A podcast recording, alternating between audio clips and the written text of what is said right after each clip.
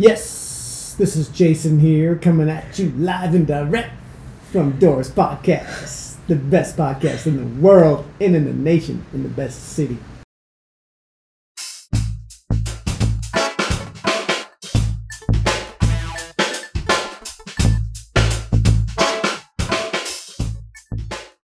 So, hello guys, welcome to my podcast, and um, we have a very special guest, which is my friend Jason beside me. Yeah, my, hello, my name's Jason, and uh, I am here in Melbourne, Australia from the US. And I moved here in the at the end of 2019 from Florida. Actually lived in Jacksonville for about two years or so. Before that, I was um, I was in the military for 27 years, so I kind of moved all over the place. And uh, the last couple places was Hawaii, and then we and I actually retired from the military out of Hawaii, and then we moved to Florida and kind of settled there before we came to uh, study photography. Study photography in Melbourne. So yeah, we're we we've been here a couple or about a year and a half now, and uh, Um, so you've been travel around the world by joining the militaries. Is that like specifically only in America or also around Europe places? Yeah, so in the military, um, you pretty much you, you go all over the place. So I've been a bunch of different countries around the world on uh, deployments, is what we call them. Um, both on ship, uh, also being flown into different countries. So yeah, I've traveled quite a bit, lived in different countries before as well. Then is there any places that you most impressed with or the ones that you think you want to live there? Um, yeah, I'd probably say the the last place that I actually we I retired from in the military in Hawaii was probably one of my favorite spots. Um, and then Melbourne's at the top of that list now too. Because I have been to, I only travel to few cities abroad, but I haven't lived there for a while. So Melbourne is the first city abroad that I stayed the longest time so far. So I've been to uh, Osaka, Tokyo, Hong Kong, Singapore, New Zealand. I think the most livable cities among the places I've been is probably Osaka Oh yeah. and Melbourne mm-hmm. because I really really like the Japanese vibe and it's very clean on the street but the only disadvantage I don't really like is the transportation and the crowd the crowds mm and also very stressful sometimes you're walking on the street yeah yeah, yeah. but here in melbourne is more like i don't know how to describe but it's very relaxed Yeah. but people are more lazier and have very good food Yeah. mm. I think it's kind of like um, it reminds. I, I tell this to people all the time when I explain what Melbourne's like. It's kind of like living. You're in a big city, but it's it's like being in a small town in Europe. The feel, so because it's so easy to get everywhere. The transportation's really good. The food is awesome everywhere you go. Um, yeah, you just can't really can't go wrong with a lot of, you know, with with living in the city. i don't totally agree that the transportation is very convenient because it's not very on time Yeah. sometimes and but you can travel around by trains and trams or buses around uh, melbourne or in victoria if you are not in the city or not in the central of melbourne you will probably get inconvenience around the surrounding areas Mhm. because there might be only buses right. and has no trams around that area so that you might take longer time to wait for the buses and Yeah. it's not very frequent Right. Yeah, I think I, I've seen some of the same things you're talking about too, because I've taken the tram into the city before from here in St. Kilda, uh, ridden my bike as well, and I, it actually takes me a shorter time to get there on my bike than it does with the tram. yeah right so that's why some of my friends bought their bikes Yeah. yeah. Yeah. it's a lot more. It's a lot more convenient. If you live outside the city, and you come into the city every day from like an outer, like a suburb or something like that, then maybe it, it's probably better for some people because um, you pay the what is it eight or nine dollars for the whole day, and you can basically go around anywhere you want to go in Melbourne or in the on the tram system and all that stuff. So it's not a bad deal. But like if you just use it for like me, if I just use it like one time during the day, it's like a ten dollar or you know a Mhm. nine dollar trip that I just took just to go one place and back. When if I jump on my bike, I can just go there and back in the same amount of time, you know, in the city. Yeah. So yeah, it, it, it I guess it depends. Mm, yeah. So do you know like the Melbourne was has been ranked the most livable city in the world for seven years in a row, like from uh 2011 to 2019. I didn't know that. No. Un- until we until now, until we until we had the conversation about it. But um, Oh. but I can see why though. I mean, I when I when I explain to people what Melbourne's like back home, or anybody that asks me like, how do you like Melbourne?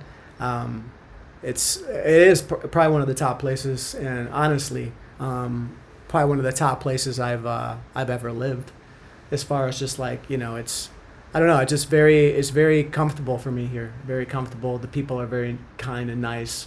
Um, there are some that are, are a little bit more lazy because I guess maybe they get paid more uh, minimum wage here than normal, so people really don't have you know they they kind of like okay I'm getting paid this much. I'm not sure if that has anything to do with it, but um, but for the most part everything seems kind of very laid back and very cool vibe. Mm.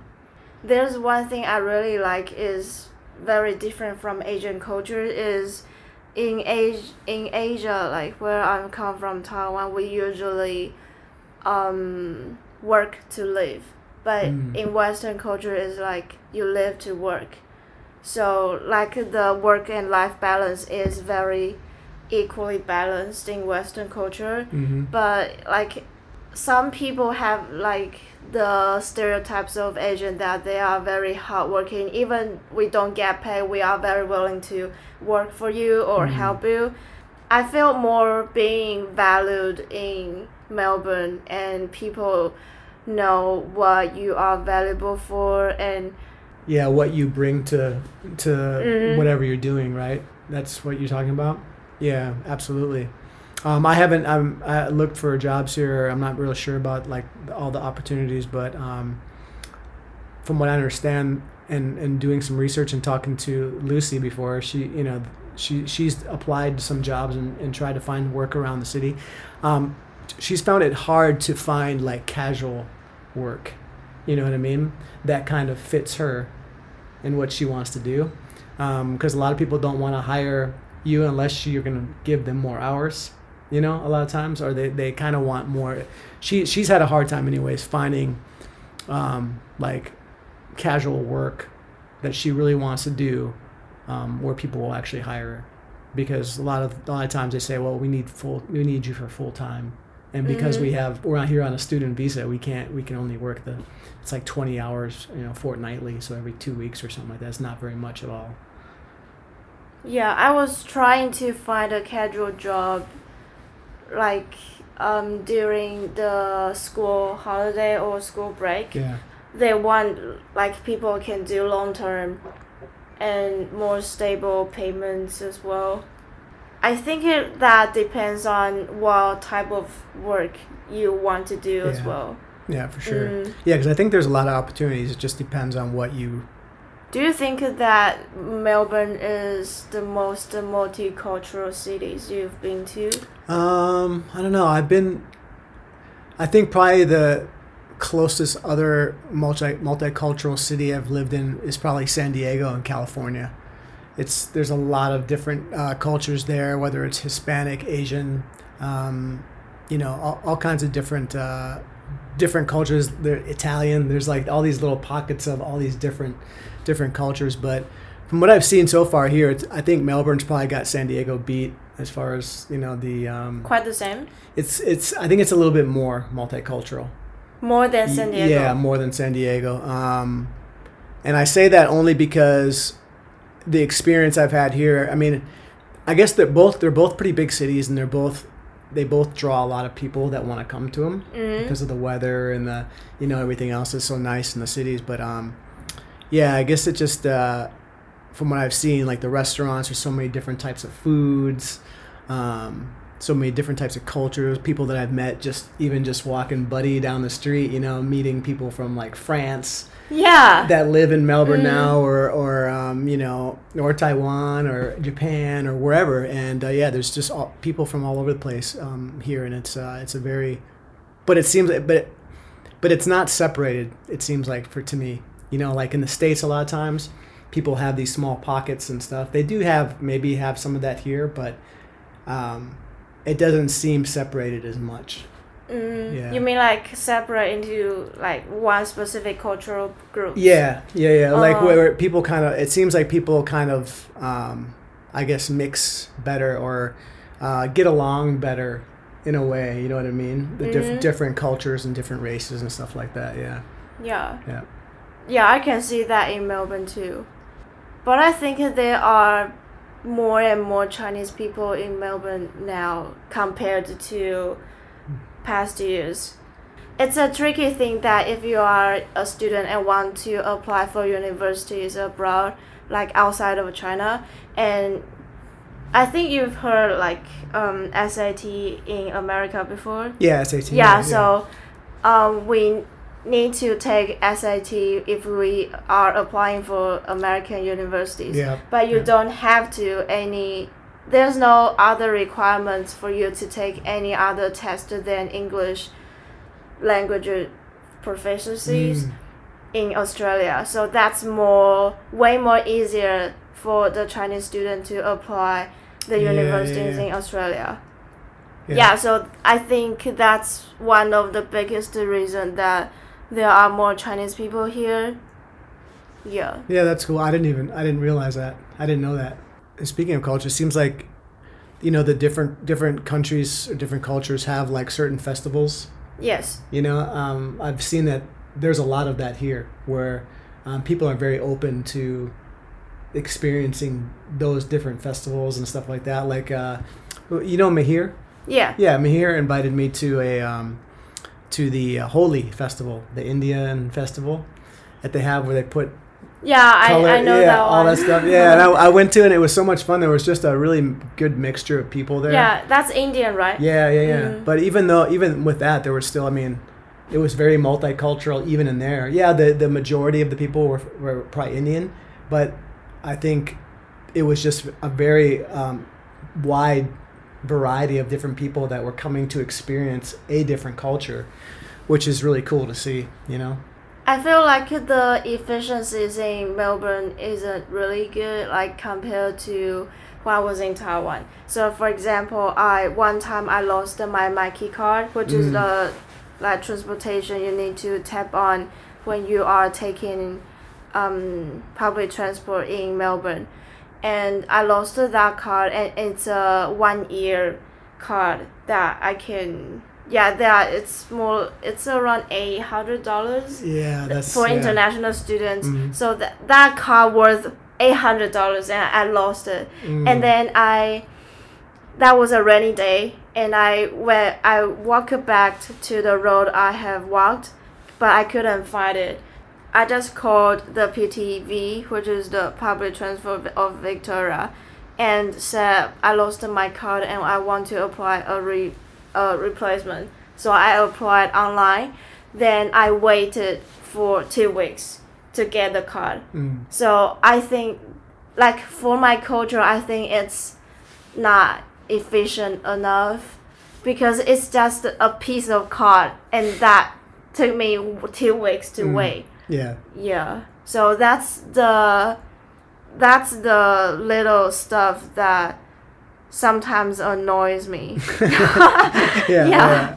yeah. little and also like the that. Amazon and eBay's here. Oh yeah, yeah. Sometimes it will.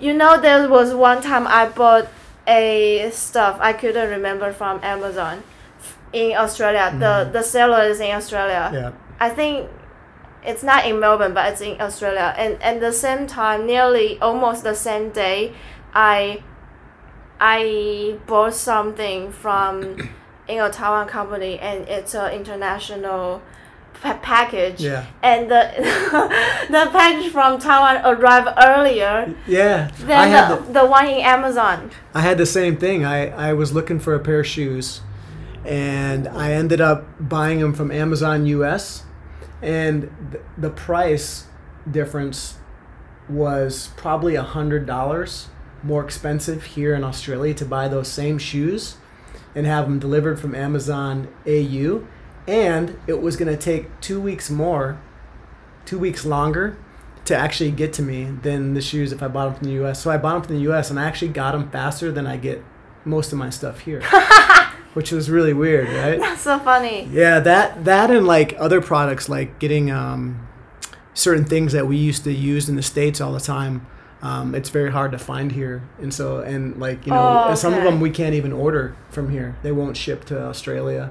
You know those types of things. So we've had to find similar products that they produce here and make here in Australia, which is not a big deal. But we've had to like search around to find certain Mhm. supplements or whatever that we want to use. I think Australia is very diverse as far as the landscape goes. And from um, only speaking from like being in Victoria, I haven't gone outside of Victoria yet. I Me plan on it. I plan Mm. on it, but uh, hasn't happened yet. this year is a, a, a hopeful, so we'll see what happens. But um, from what I've experienced in Victoria, anyways, as far as the landscapes and like you know um, just the, the different views and stuff outside the city, it's very beautiful. Very, I noticed that you can go only a short way outside the city, and you already and very quickly you have very like open fields. Yes. Yeah, like because I'm used to in the U.S. Like sometimes if you're in the city, you you don't see open views until you're like way far away down the highway. A lot of oh, times. Oh, America is a very big country. Yeah, yeah, yeah. So, but when you do get out to the country, you're in the country. But here, it's like you can get out to the country and see the stars, for example, pretty quick, even less than an hour away, and you can you can see them pretty pretty decent because the Mm, it's I guess it's kind of like um, everything's kind of compacted into the city outside the city limits.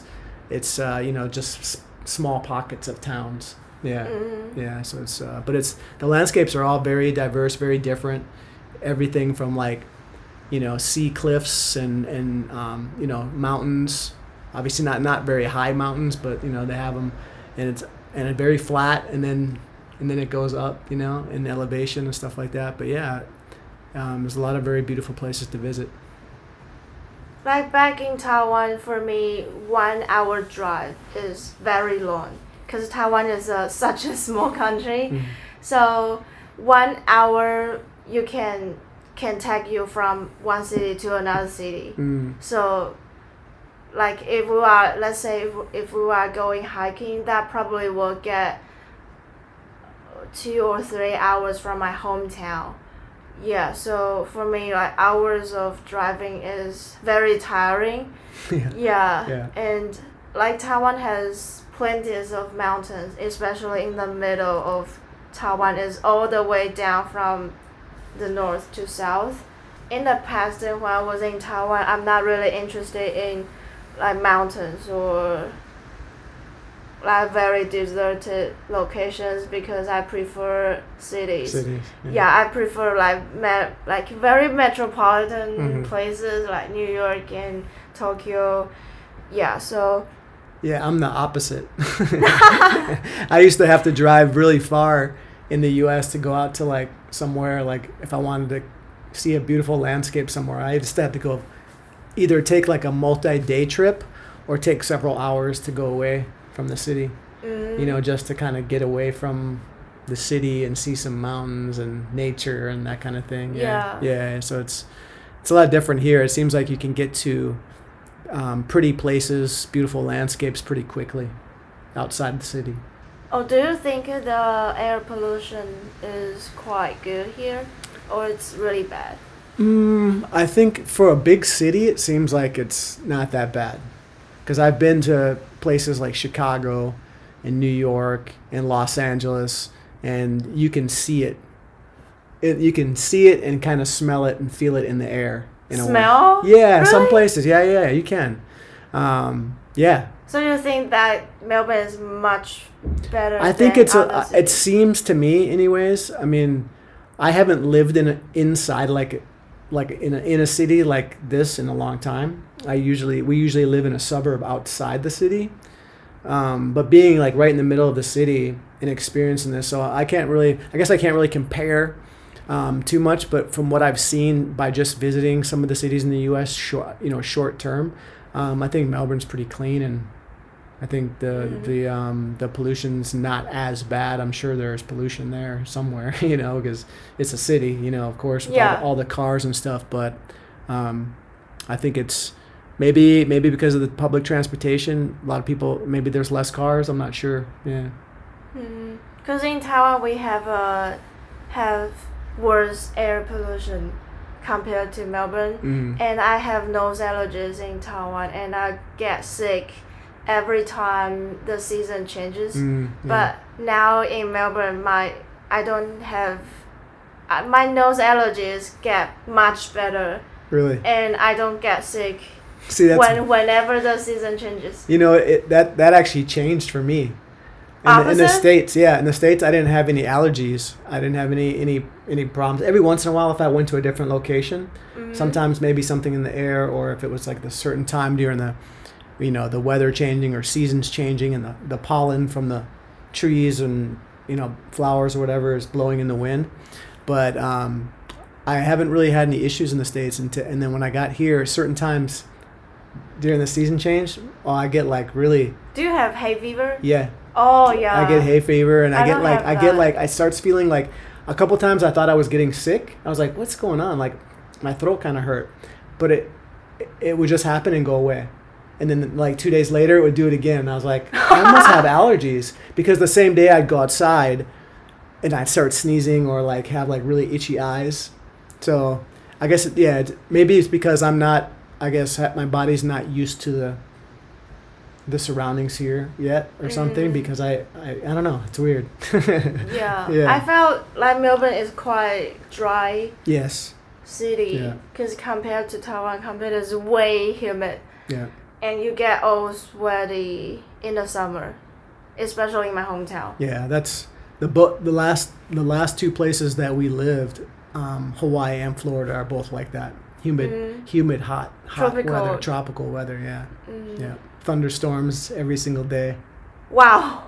Every day. In Florida, yeah, in the summer, every day, thunderstorm. How can you live there? Yeah, I don't know. so uh, supposedly Florida has the most lightning strikes of any place in the world Wow. because there's so. I, I don't, it's because of the location, the um, the Gulf Stream, and the different things down there. But anyways, it's yeah, it's very um, very tropical, and something to do with the the Gulf Stream and the air. It has this what these weather systems that just come in really quick. It'll be like these dark black clouds will come in and it'll rain really hard. Sometimes hail will come down and it'll lightning everywhere. And then 10 minutes later, it's gone. It comes out and it's sunshine out. It's like Melbourne. yeah, kind of, kind of. yeah. Yeah. But Florida is a big state, so it's Yeah. all the state has that weather condition Um, or like well, Florida, because it's the furthest south mm, of all the states, um, and its location in the Gulf Coast and the Atlantic, it has because it, it's it's surrounded by water. So I think it has something to do with the weather systems in those areas that actually cause that to happen. Mm. Yeah. Do you know which state in USA only borders one state with Canada? It's a fun fact. Um, which state is the only one? state in USA that only borders one state in uh only borders with Canada. Uh, only oh, borders one state with Canada. Is it? No, it's not Washington, is it? It's near that area. You are getting close. I don't know. It's Maine's. Oh, really? Yeah. I didn't know that. yeah. I, uh, what that That's was a good one- fun fact. Yeah. So before you move to Melbourne, is there is there like a very specific thing that you come up with when people say Melbourne? Like, ex- uh, for example, like Australian Open or coffee industry. Oh, is there something that that I was told before coming here? Uh, yeah, the coffee. Coffee's Mhm. like the uh, Melbourne Me- Melburnians.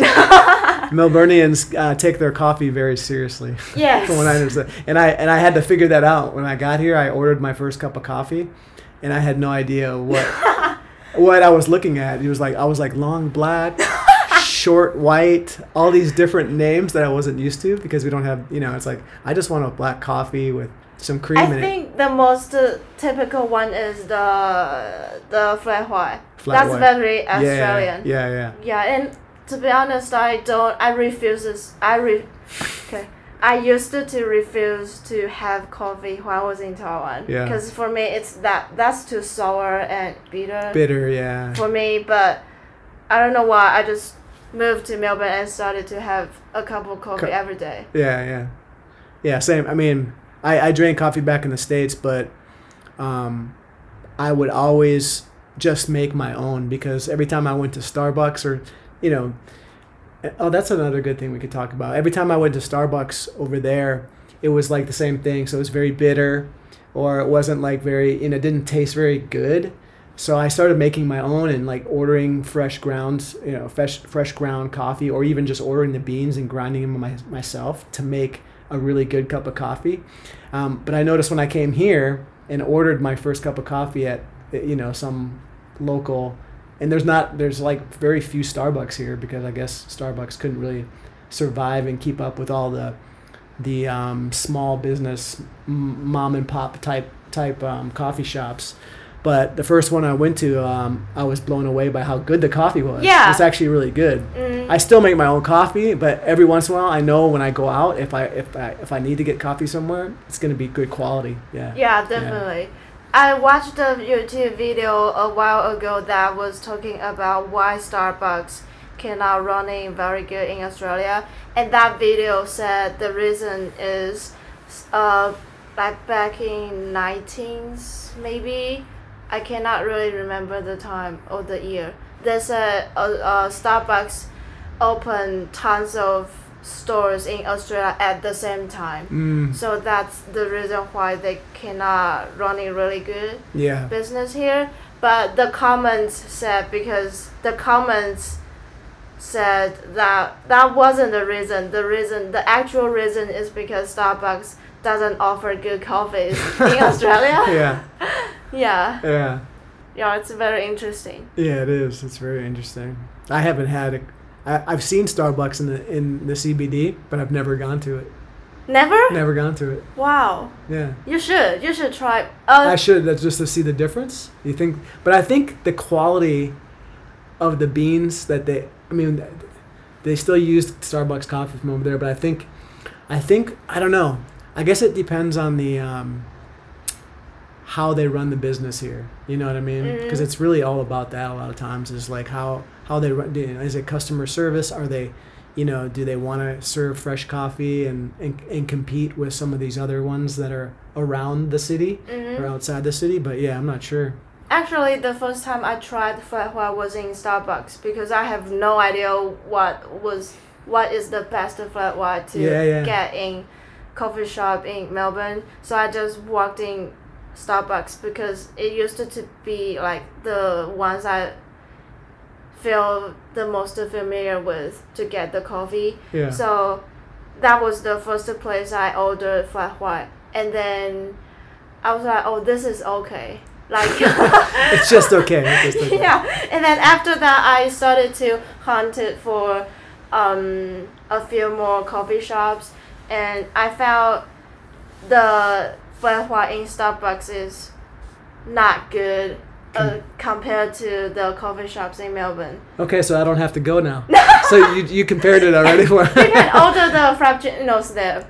yeah, okay. Yeah, I'll try. I, I still like the frappuccinos. I'm actually going to be going um, to a meeting uh, right by the Starbucks down there on the 22nd of April to talk to this organization about doing some workshops. Uh, but I'm to try it then.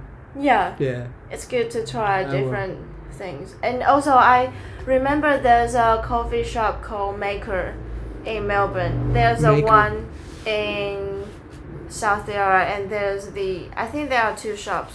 It's a very beautiful shop that the colors and the bright and the location is very good. It's very calm, like neighborhood, area. Yeah. And that time I ordered cold drip.